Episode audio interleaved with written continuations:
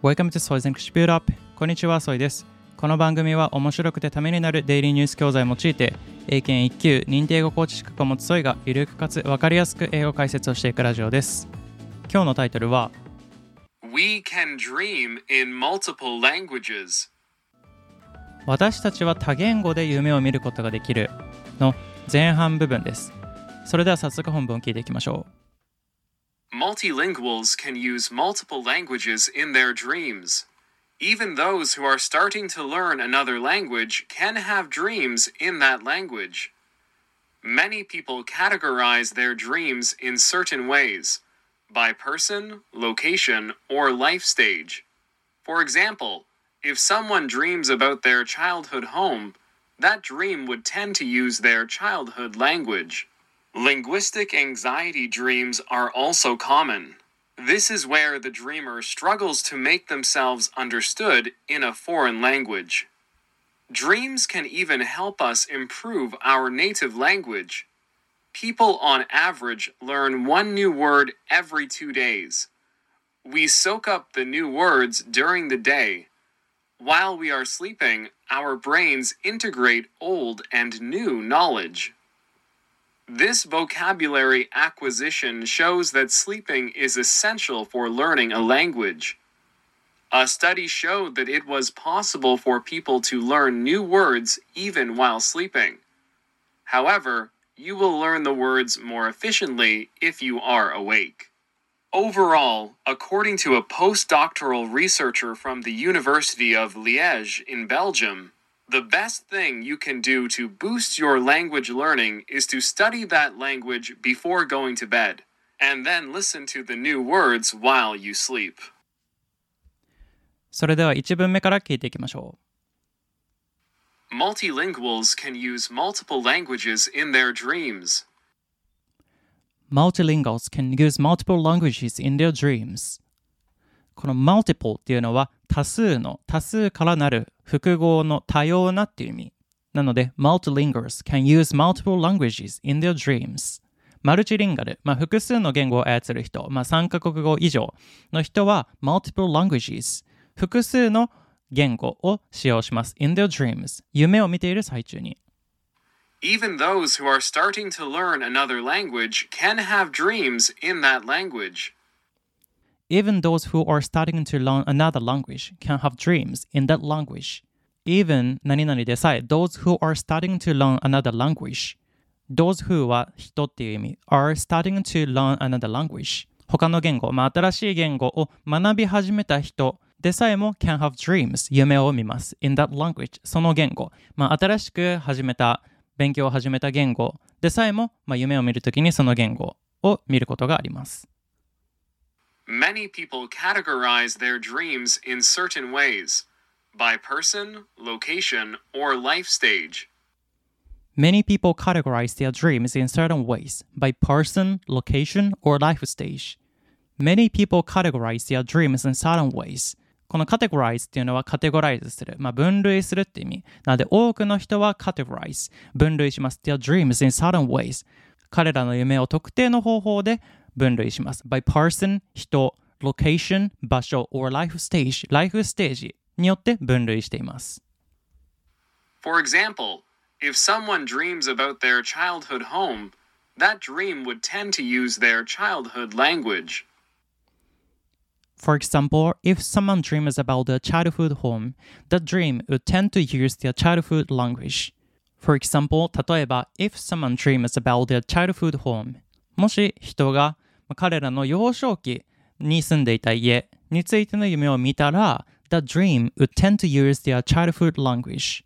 その夢は would tend to use 使う傾向がある tend to 何々で何々する傾向がある使う傾向がある use their childhood language 彼らの幼少期に使用していた言語を使用する傾向があります Linguistic anxiety dreams are also common.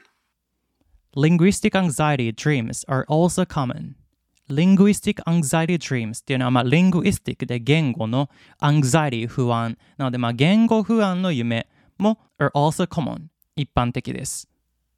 This is where the dreamer struggles to make themselves understood in a foreign language. This is where the dreamer struggles to make themselves understood in a foreign language. This is where まあ、この where っていうのがあるから、まあ、場所。なので、linguistic anxiety dreams っていうのはどこの場所で見ているのかって言ったら、the dreamer struggle to make themselves understood. struggle to っていうのは、まあ、何々に苦労している、まあ、困難に直面しているって感じ。なので、the dreamer struggle to make themselves understood. make or 何々。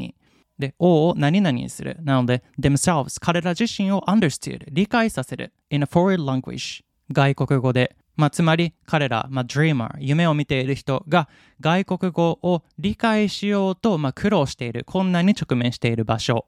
まあ、なので、例えば、まあ、留学している先とかね、まあ、外国にいて、その土地の言語を理解しようと、あの必死に勉強している最中とかね、そういうところで、linguistic anxiety dreams、言語不安の夢を見やすいということです。前半部分はここまでです。それでは本文を通して再度聞いてみましょう。Multilinguals can use multiple languages in their dreams. Even those who are starting to learn another language can have dreams in that language. Many people categorize their dreams in certain ways by person, location, or life stage. For example, if someone dreams about their childhood home, that dream would tend to use their childhood language. Linguistic anxiety dreams are also common. This is where the dreamer struggles to make themselves understood in a foreign language. Dreams can even help us improve our native language. People on average learn one new word every two days. We soak up the new words during the day. While we are sleeping, our brains integrate old and new knowledge. This vocabulary acquisition shows that sleeping is essential for learning a language. A study showed that it was possible for people to learn new words even while sleeping. However, you will learn the words more efficiently if you are awake.